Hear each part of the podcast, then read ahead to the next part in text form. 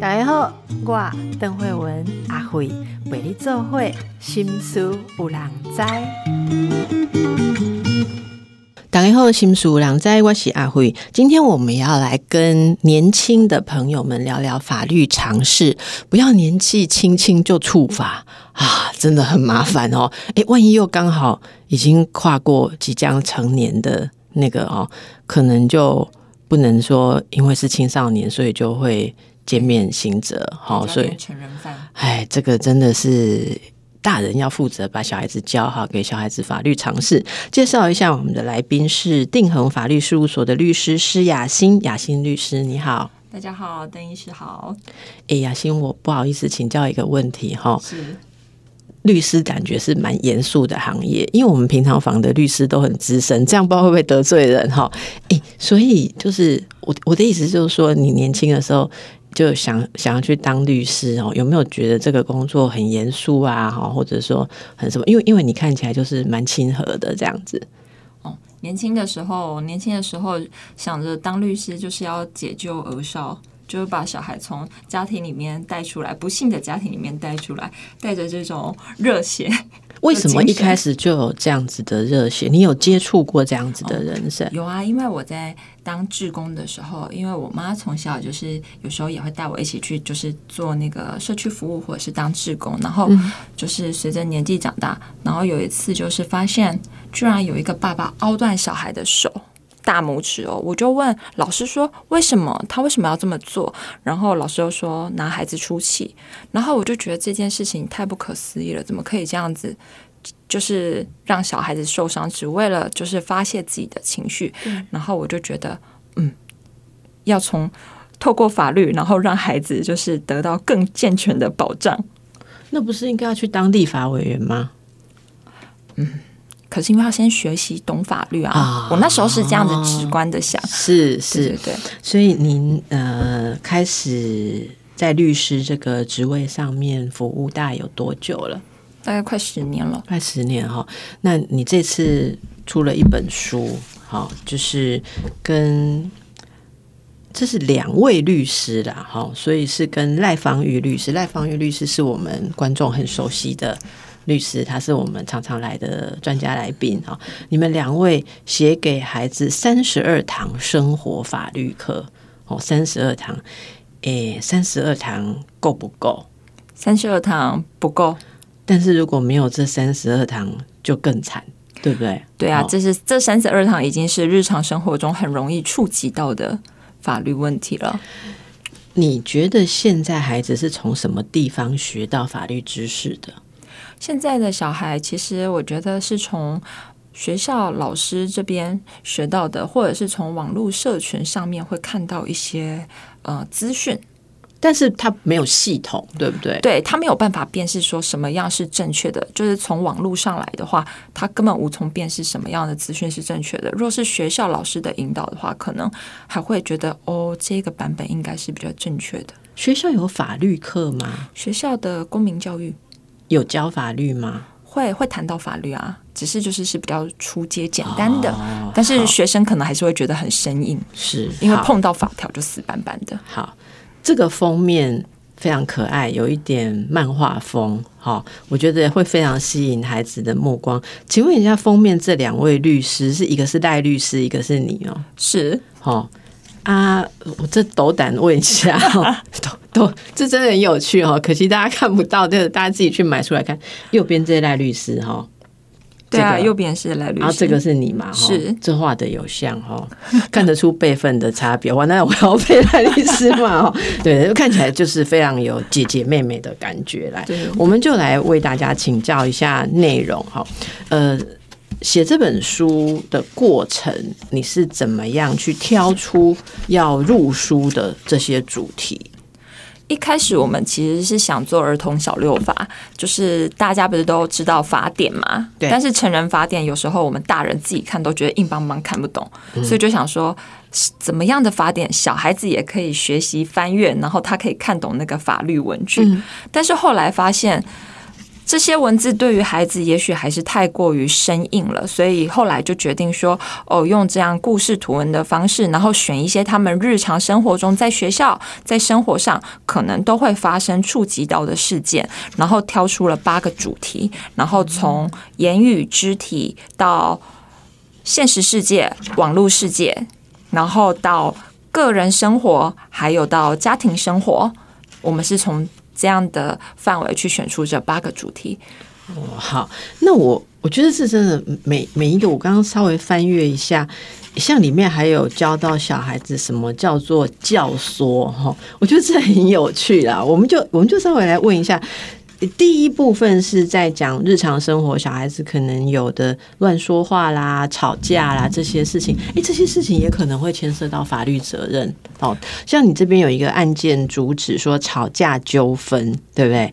我们想就是小朋友们就可以理解这些事情哦，因为这个例子是两个同学在吵架，然后这边写到，诶，佳佳跟小月，好，佳佳。骂小月坏话，里面出现“贱人”“不要脸”这些辱骂字眼，这跟大人学的。然后，哎，现在小孩子的词骂人的词，不知道跟以前有没有什么太大的不同哈？那这样子一个骂法也有法律责任啊？有啊，可能会有公然侮辱的问题啊。嗯，啊，我们来跟大家解释一下好不好？就是现在听众朋友可能这个事情就可以跟小孩子共读，跟小孩子教导一下，对不对？好，骂人到什么程度会有法律的刑责呢？骂人哦，通常就是要贬损他人的，就是有贬损他人名誉的意愿。意就是意味，通常就会有刑责的问题。那你若是只是纯粹的，像是那种情绪性字眼的谩骂宣泄，不是具体的陈述一件事情，那可能就会涉及到公然侮辱。这就是我们不懂的地方了。什么叫做具体的？什么叫做具体的情绪性的字眼？情绪性的字眼就像是这种贱人、不要脸啊，或者是说白痴啊、北七啊，现在已经到这种程度了，都可能会涉及到公然侮辱，就是这一种。字就是单纯的用字，而不是说一个事件。比如一个事件说，我说哦，你今天去勾搭了谁？你跟谁出去看了电影？然后勾引他人的男朋友这一种，可能就是有事件性的描述。那那个算不算？可能就会涉及到诽谤。那个是诽谤，然后这个是公然侮辱。对，因为你有没有发现，我骂你，我骂你笨蛋、白痴这种，那有没有骂人但没有罪的？有没有骂人？可以骂什么？文言文一点啊，就是哦，你你这一题这样子写不太正确，有没有就是要多看一些书本这样子？那个没有骂人的感觉，所以所有骂人的都不行吗？所有骂人的，其实这真的就是社会变迁呢。以前大家在说，就是在骂一些比较粗俗的文字的时候，大家可能会觉得那是社会文化的影响，然后。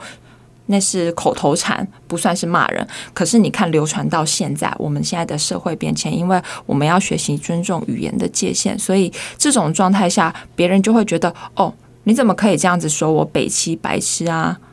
你这边甚至想讲到讲心机女也不行哎，心机女有可能也会涉及这个问题哦。好，所以在这个你在呃教导我们读者的时候，有写到说。这个佳佳认为自己虽然骂了他的同学，但是我又没有对他造成身体上的伤害，骂人也不会痛啊，所以我哪有犯罪？这是一般人会误解的地方，对不对？对对，没有错。因为其实伤害有可能是精神上的伤害、名誉上的伤害，不一定是身体实质的。可能我划你一撇受伤了这一种伤害，懂？对。那这个刑责大吗？公然侮辱的刑责是拘役跟罚金九千元，但是拘役有可能会有很多天呐。那你一颗罚金下来，比如说你被判了拘役三十天，那你一颗罚金一天用一千块计算，那就要缴三千呃三万块。那孩子没有能力缴，所以爸妈是当然的罚金的支付人吗？孩子没有能力缴，爸妈。是当然的支付者嘛？当然，你若就是要避免避免有刑责的状态下，当然就要去缴纳这个罚金。不过这里也可以跟大家说一件事情，就是未成年人啊，我们有少年事件处理法啦。对，所以呢，这个部分呢，其实你说我们今天犯了这一些罪名，但是我们是在少年法庭进行审理。那我们少年法庭主要的状态是要辅导教育小孩，引领他们走上正确的路，所以呢，不会用刑责的方式去处罚他。所以会给予保护管束、保护管束或者是假日生活辅导，就是你要到法院来跟我谈谈聊聊，然后还有就是我要确定你的生活状态、作息是规律的。那这样子的状态下。让他引领他去走向比较正确的道路，避免以后真的跨过十八岁以后变成成人犯，我就要负担这个刑责。那刚刚邓医师提到的说，就是若缴不出钱来这个问题，那在刑事上面，因为我们是走少年法庭，就是给予这种教育辅导的机制，所以不会真的给出一个刑刑期，可能会依照你的情节状态，最严重就是保护管束或者是感化教育，就是去学校那个。学校上课，那平常就是假日生活辅导。不好意思，我我我帮大家问一个比较我们我们法律局外人哈，所以刚刚律师讲的这一段话，是不是有一个意思是说，如果是未成年的孩子，他是不会被罚？拘役加九千元的罚金的，他就是会进入少年。他不会依照那个刑事刑法的规定给出，就是拘役三拘役或者是罚金九千元，他会给予的处罚是假日生活辅导或者是保护管束。懂。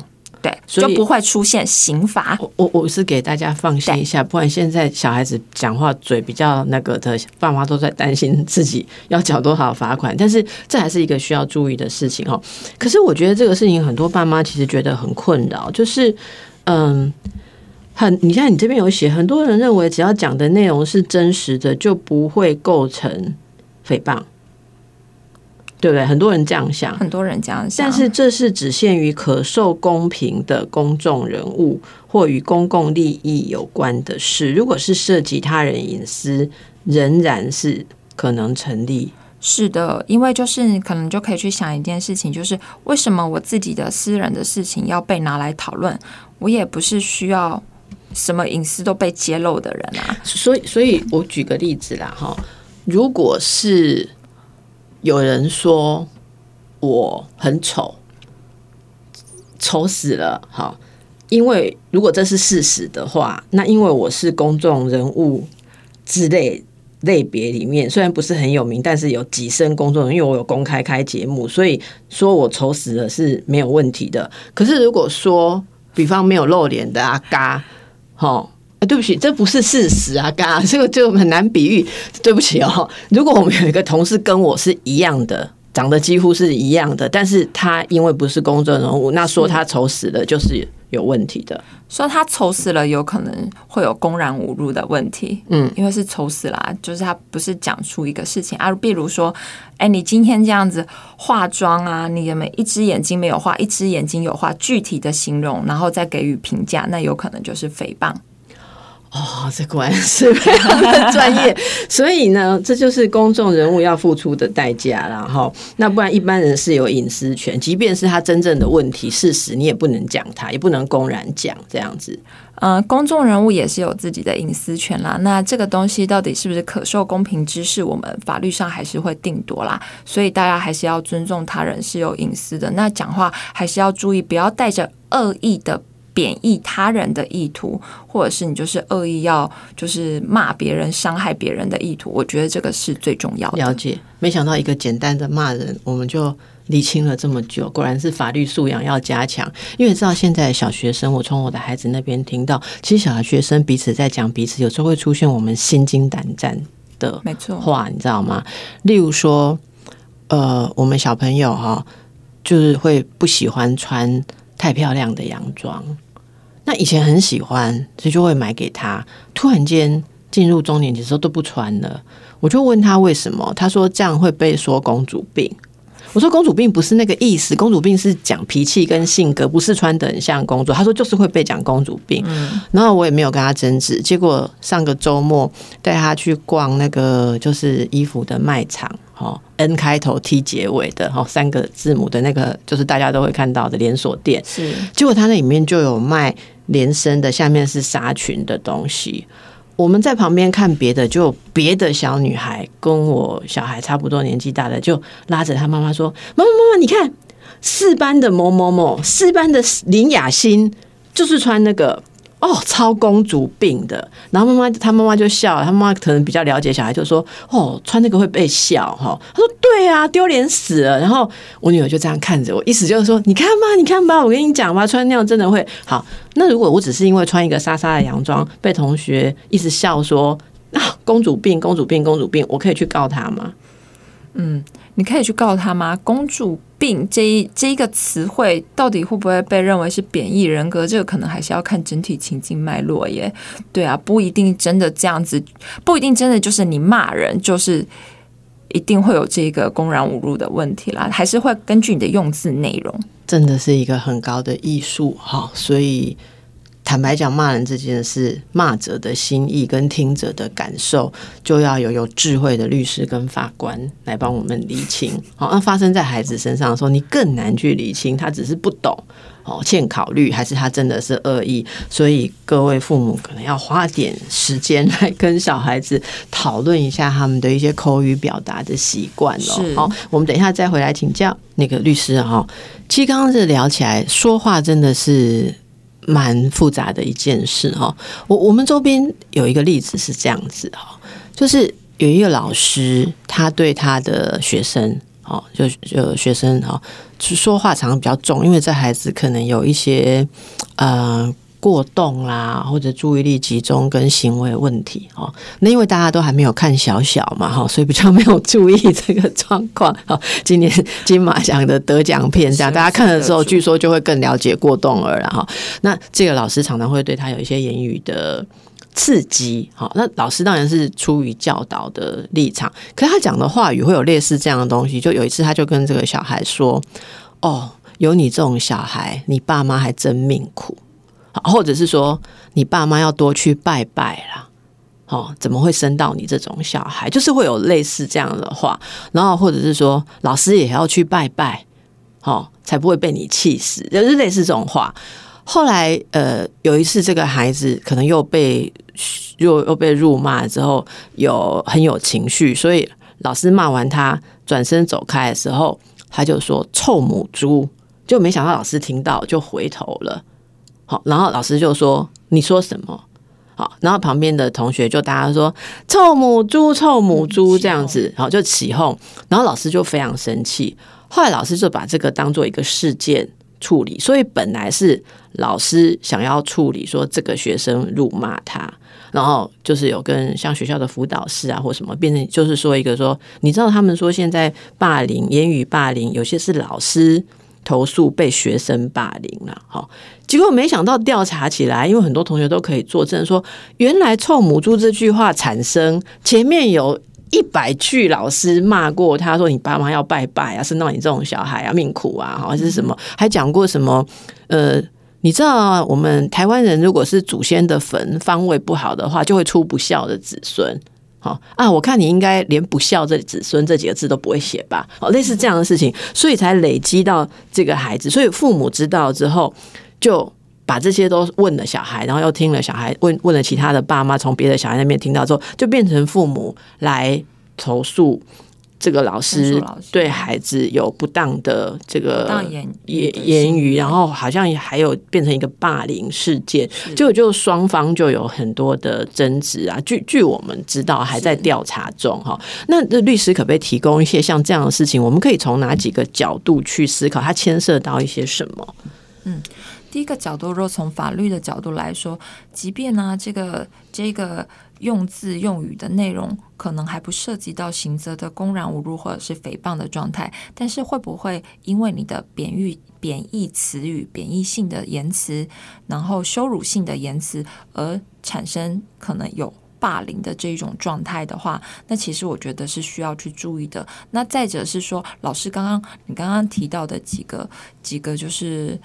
生生到你这种小孩，对，很倒霉，很倒霉，苦，很命苦啊。对，那这种贬义他人人格的状态，那持续不断的有这样命苦算贬义人格吗？可是你他是整段话的羞辱性、贬义性的词语，哎，对啊，对啊。原来说人家命苦不是同情，老老师说他是很同情爸妈的处境，老师在调查会里面说，但是老师对整句话说下来，看起来是贬义那个小孩啦。对啊，那这样那这样的状态，就是你你刚刚有讲到持续什么一百句啊，就是很多次的这种状态，其实从法律上面来看，甚至也有可能有那种就是侮辱性的行为，也有可能有构成刑责的状态。那至少说，即便没有上升到那个刑责的程度，那也有可能是霸凌的霸凌的程度，因为你贬义他人，造成了孩子可能精神就是精神或者是在学习上面的问题。霸凌有法律规范吗？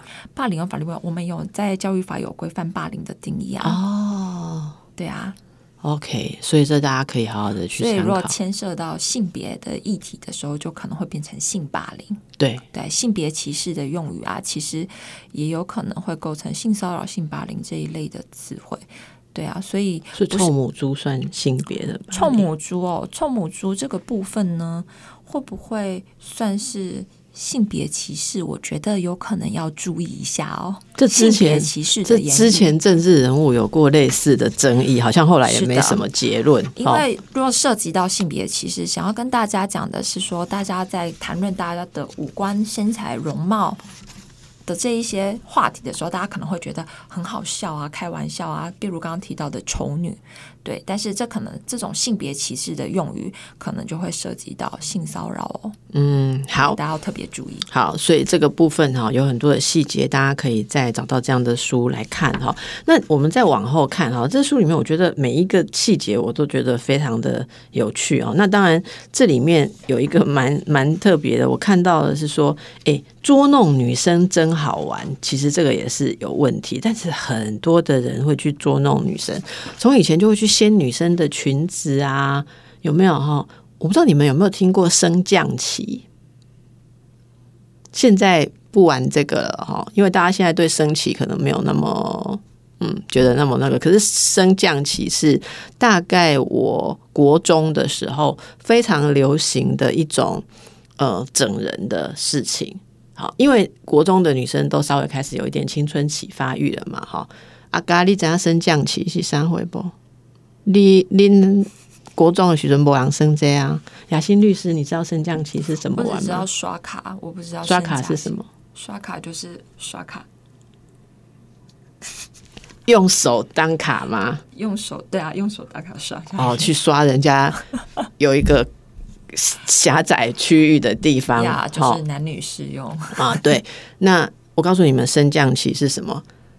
升旗很简单，就是把你的上衣掀起来，露出你的胸部。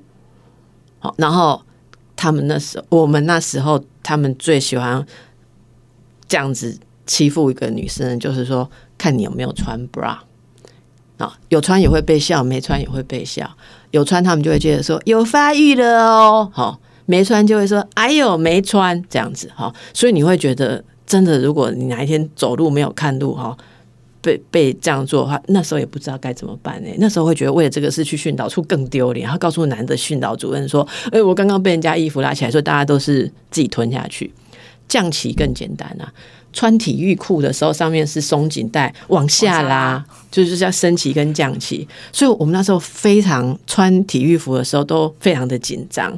好，那你看每个年代 都有那个年代根据青少年、青少女对身体的焦虑而发展出来的一种捉弄的方式嘛。所以你这边有特别提到说，像捉弄女生啦、然后像性骚扰啦这些东西是身体权的部分，这也是要注意到一些触犯法律的界限。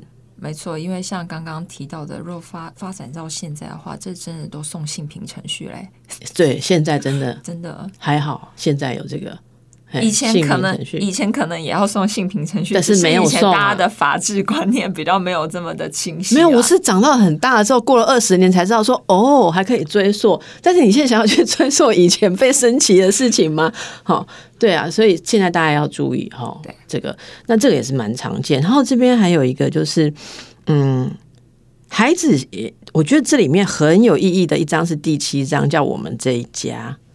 我们这一家好像是一个日本的动画嘛，对，我们这一家哦，你有看这选的啊啊，选的这个名字？有。哎、其实我们家这个动画哈，他们真的没有给我们任何的置入哈，可是我蛮推荐这个动画，因为它里面其实教孩子怎么样去了解别人的心情啊哈，特别是。小孩子看了这个之后，特别了解父母的心情。哎，它里面对于那个女主角就是花妈哈的那个心情，一刻画的非常非常的深入，大家可以看一看。但是这本书里面，我们这一家要讲的是爸妈要离婚，哦，说说什么什么想跟谁住啊，突然出现一个亲生爸爸。就是可能在后来婚姻有重组家庭之后，他原本爸爸又跑出来，诶，很少人想到说孩子也需要有一些法律常识，知道他的权益或者是。看电视就学了断绝亲子关系啊这种诶，。真的可以断绝亲子关系吗？我也一直有这个疑问，因为我妈有骂过我这句话，所以我想一直想知道，可真的可以断绝亲子关系吗？不行断绝亲子关系啊！我们就是血缘这件事情，它就是没有办法断绝的。所以你说一个亲生亲生父母，就是比如我妈妈说：“哦，我不要你了，我要登报，登报断绝关系。”对对对对对，你就算登报了，我还是你女儿。这这是很古典的，爸妈被小孩气到不行的时候会骂的话。或者是说，爸爸就会把你说：“哦，我今天把你赶出家门，你从今天起，我向邻居大家宣告，你不是我女儿了。”哦，对，但你宣告完，我还是你女儿，所以在法律上这件事是不可能这样子断的。那你说亲子关系有没有可能就是暂停？大家有听过收养吗？收养、养父、养母。那若今天，比如是这样，会不会吃邓医师豆腐？就是你收养了我，假设不会你变成我的非常荣幸你你变成我的养母以后，我跟我妈，我跟我妈妈的关系就会暂停，不是中断哦，也没有断绝哦，只是在法律上暂停而已。所以怎么样都不会断绝亲子关系对不起啊。，那什么叫做跟妈妈的关系暂停？暂停实质上会有什么？暂停的实质？上就是变成说你是我，就是邓医师就会变成我法律上的母亲。哦，对，那假如我是未成年人嘛，对不对？那邓医师就会拥有我的监护权，帮我决定一些法律的事项。那生母就暂时没有。对对对，他就不是我的法律所以你在学校惹出什么事，比方说有犯法的话，是我要去收拾，对对对就不是找你亲生母亲了。是是是，哦，好，这样大家可以了解哈。那爸妈要离婚，我该怎么办哈？现在很多孩子有这样的问题，很多人长大之后回头才想说，早知道那时候有人如果有人告诉我一些常识的话哈，我我应该也许更能够呃争取我自己的权益或表达哈。在这一个部分这个章节，你们跟呃年轻孩子们说些什么？你们让他们知道什么？其实我觉得最重要的就是爸妈要离婚这一件事情，并不是你会失去一个爸爸或者是妈妈，你会失去任何，你不会失去任何人。然后再一点是，就是即便他们两个因为不能一起住分开了，你还是可以自由的跟你的非同住方见面。也就是说，你都可以跟你的爸爸妈妈一起见面，不会因为今天他们要离婚了，你就不能够再跟他们说话了，不会有这样的事情发生，因为这是本于你的权利。可是有很多小孩就会觉得，啊，他们离婚了，那怎么办？我以后要跟谁住？我是不是永远见不到另一个人？那这还是只是一个见不见面的问题。有些孩子甚至会觉得说。天哪！你们每一次吵架都是因为我不乖，为了我的事吵架。因为现在有很多的父母常常因为小孩子的教养、教育的关系，然后有一些争吵。那这个其实有时候某层面对于孩子来说，他们就会啊，又因为我的事争吵了，所以是不是我真的都做错了什么，害你们的感情越来越不好，越来越不好？可是父母在这一些的考量，其实是觉得我要怎么做是为孩子比较好。是他们在想说怎么样是对孩子比较好的选择，可是因为这看在孩子的体感上是你们又为了我的事父又吵架了，对，那你们今天为了我要闹离婚，所以一切是不是都是我的错？那这就是在心理层面的问题。那是是我的错，那下一个是你们。若我选择了另一个人，另一个人是不是就不要我了？对对对啊，所以我觉得这个是很重要的，要让他们知道说，其实爸妈离婚是因为父母的，就是夫妻的关系要结束了，并不是我跟你的父父女或者是母女关系要结束。我觉得这个是非常的重要的。你还是可以自由的想要见哪一方，这是你自己的权利。那如果哦，呃，爸妈离婚的时候，他们的协议啊，包括监护权啊，跟孩子跟谁住这个事情，那个协议很不符合孩子的期待。好啊，比方说有一方他就。或者他们两个协议出来，就是他就是见不到爸爸或是妈妈，可是孩子也想见，好，因为刚才你有说嘛，就是诶，这个雅欣姐姐有教我们，好，小孩子看说雅欣姐姐有教我们，其实是可以，我可以不失去父亲，也不失去母亲，可是实物上，孩子能怎么样去争取他啊？要维护跟父跟母关系的权益呢？今天呢，其实就是我要说，在家事事件法其实是非常特别的，就是孩子在七岁的时候，其实他是有程序能力的，所以呢，他可以以他自己的程序能力，然后向法院表达说，我我希望改定监护啊，这样子的七岁就可以了。因为在七岁有程序能力。哎，等一下，雅欣姐姐哈呀，现在怎么办？孩子现在听到，哎，搞不好我们节目以后小孩在听哦，我们有讲话要谨慎一点。那孩子听到你这段，如果有人真的想要去争取，他要借那个见见不到的另外一方啊，你说去法院。对小孩子来讲，去法院是怎么去？又不是以前去衙门给他那个名名。对对，小孩，我我先说，现在的孩子其实是非常聪明的哦，他们可能也不用去到法院，他们甚至在父母吵架的时候就会自己打电话一一三。我们家父母吵架了，家暴，知道怎么找社工找资源。那通过这个，也许若真的在这一个。呃，家庭是有一些议题、有一些状况的话，其实社政单位他们也是可以协助做申请的。所以小孩子他就现在没有一个专线，是如果你爸或你妈不让你看另外一个人的话，可以打的一一多的专线，没有这样了哈。呃。不会有没有这一支特别的专线，但是如果小孩子可能他们觉得自己受到了什么权益被侵害的话，其实是会打一一三的。所以医生好忙哦，你们分担一下嘛。一一三很忙啊，一一三很忙，你们分担一下，特别弄个一一一没有嘛？一一二是天气嘛？一一三是家暴啊，一一四啊，哈，就是一一六台风啊，我就是一一七是暴死。你们找一个专线，让人家小孩子打他们需要的法律。的那个管道吗？真的，大家会不会觉得我们两个在开玩笑？可是是不会啊，我觉得应该要有，是真的有这个。你你你你光是这样讲哦，我心里都会隐隐作痛哎！我从来都不知道说有这个权益哦。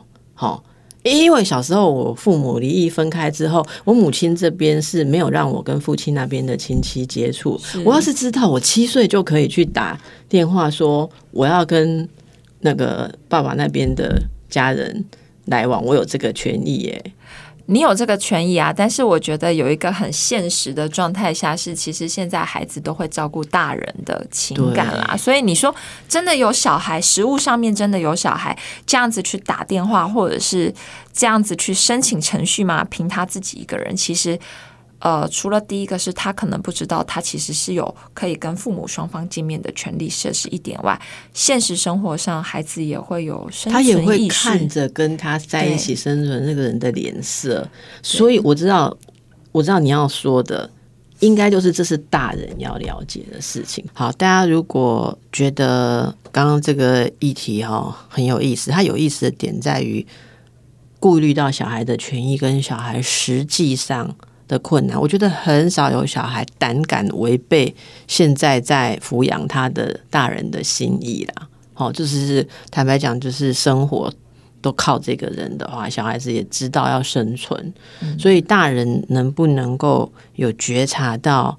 什么是孩子生存或者生长所需要的？哦，我觉得这是一个关键。或整个社会，大家有没有这样子的理解？哦，所以其实我觉得，如果说整个社会大家都有这样子的观念，只有特别的父母他不给孩子这个权益，其实他也会遭受到周遭的人的一些。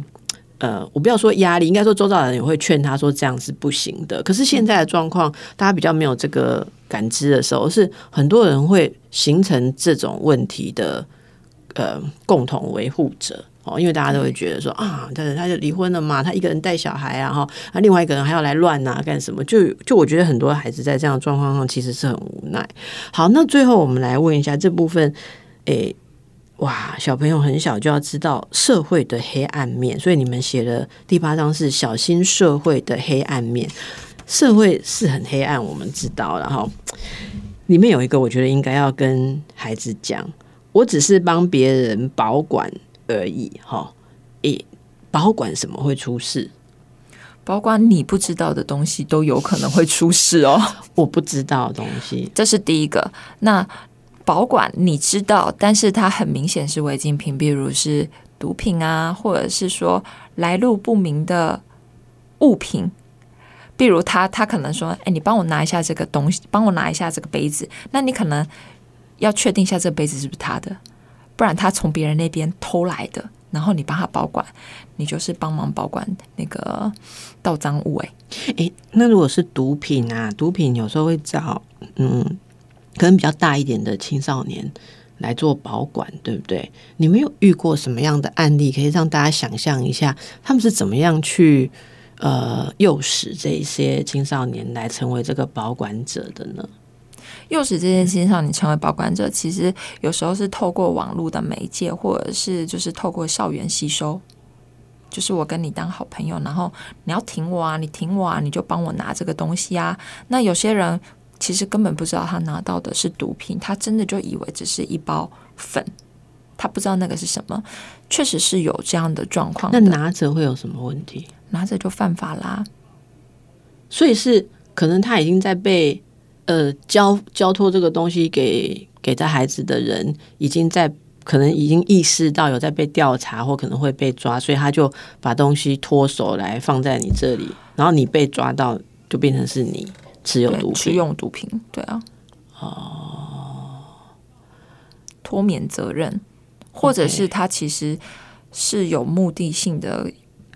你说有没有很无聊？就是恶作剧，其实有时候也有人是基于恶作剧的心态。当然你会很难想象，可是对于这一些孩子们来说，有些人可能就会觉得拿一下又没关系，或者是说，哎，你就是胆小，你不敢拿，那就是测你大胆啊！你其实对啊，啊，你其实真的就只是为了证明你很大胆，或者是哦，我挺你，你是我兄弟，你是我姐妹，所以我帮你。对啊，所以。所以这个部分呢，当然刚刚讲的是毒品。那我们现阶段其实现在的生活上面呢，你可能就会想说，车手去超商取货，哎，现在年纪小的也都有哦。就是你帮我拿个包裹，给你一千块，给你五百块当零用钱。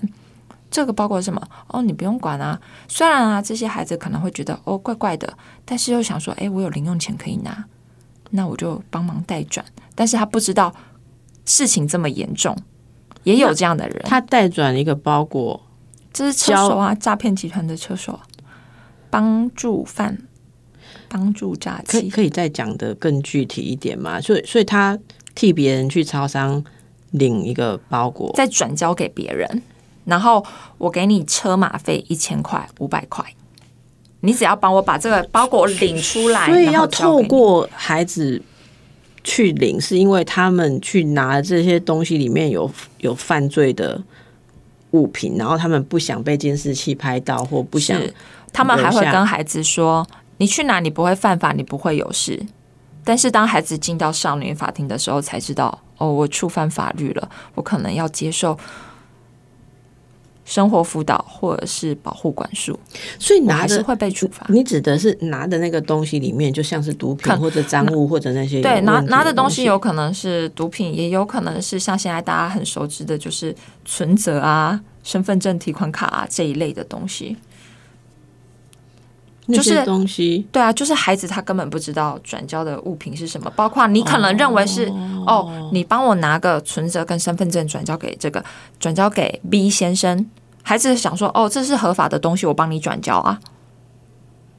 那还是帮助诈欺啦，因为你转给 B 先生以后，B 先生就会拿他去犯罪嘛。不是有很多人就是汇钱进去到别人的人头是中间他们脱罪，所以不不要出现在这个环节里面，就找一个人来用用一些对他们来讲很划算的价钱，就来骗孩子。因为他们就会跟孩子说：“你不会犯法，啊你不会被刑法处罚。”所以其实我觉得第八章最后归结就是小孩子要小心，不要以为这样赚钱轻松又容易。是所以所有这些社会黑暗面会让小孩被呃牵涉进去，很多都是让他们觉得说哇，我这样就可以赚点零用钱。对他会觉得拿你可能你需要的，或者是在网络上跟你谈场假恋爱啊，然后把你拐骗出来啊，进行性剥削啊这一类的，嗯嗯嗯其实嗯都是现在青少年很容易因为不懂，然后就被骗了，然后就可能赔了自己，也可能就是因此触犯法律。是是，好，所以这些大家都应该要与时俱进啦，哈，知道一下现在有哪一些会吸引青少年，好，然后他们很容易会误判或者被利用的事情，像你刚刚说，呃，跟陌生人见面啊，然后就帮人家以为是。拿个东西交转交个东西托个东西，还是什么把自己的存折给人家，那就这个就是我们比较熟悉的车手啦，就是钱会进来是进到你的账户，所以我们被诈骗的时候查了半天，你也不知道钱到哪里去，因为他就是经过一个人转转手嘛，哈，那那个车手其实很多就是根本不知道他在干什么，他只觉得哦，我就是转一笔钱经过，我就可以收到是零用钱，所以这个大家要小心。还有刚才什么网络上面的啊，哈，对，呃，跟你谈假恋爱，这个大家可以看我们之前有一集跟社会记者聊的哈，这个里面的过程细节都很清楚。那另外有一点，我其实特别有趣，想觉得特别有趣，要跟大家提一下，只剩十五秒，我就直接讲了，大家自己去去去看哈，自己影印就不用买书，这个是会有什么著作权对，法的问题，这个在学生，尤其是大一点的孩子太常见了啦，哈。对。啊，大学生要小心了，哈，因为你们已经超过十八岁了，哈，真的要小心，要搞清楚可以印多少，对不对？对。好，其他的细节大家就来看看我们这本书，不是你喜欢就什么都可以。谢谢律师，谢谢大家。谢谢